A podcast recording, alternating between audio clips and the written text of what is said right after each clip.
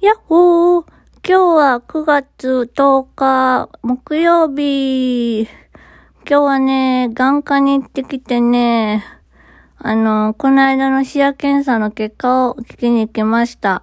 そしたらね、5年前より、えー、進行していて、先生に今の私の目の状態はどんな状態でしたって聞いたら、ほぼ末期ですということでした。見えてるのになぁ。真ん中が見えなくなってくると、末期な状態らしいです。悔しいですね。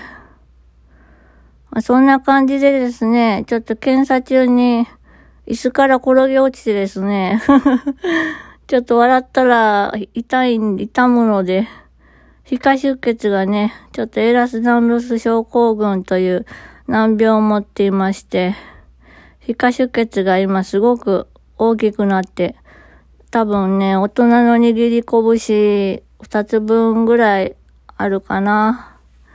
すごく痛いです。なので今日は早めにちょっと収録しました。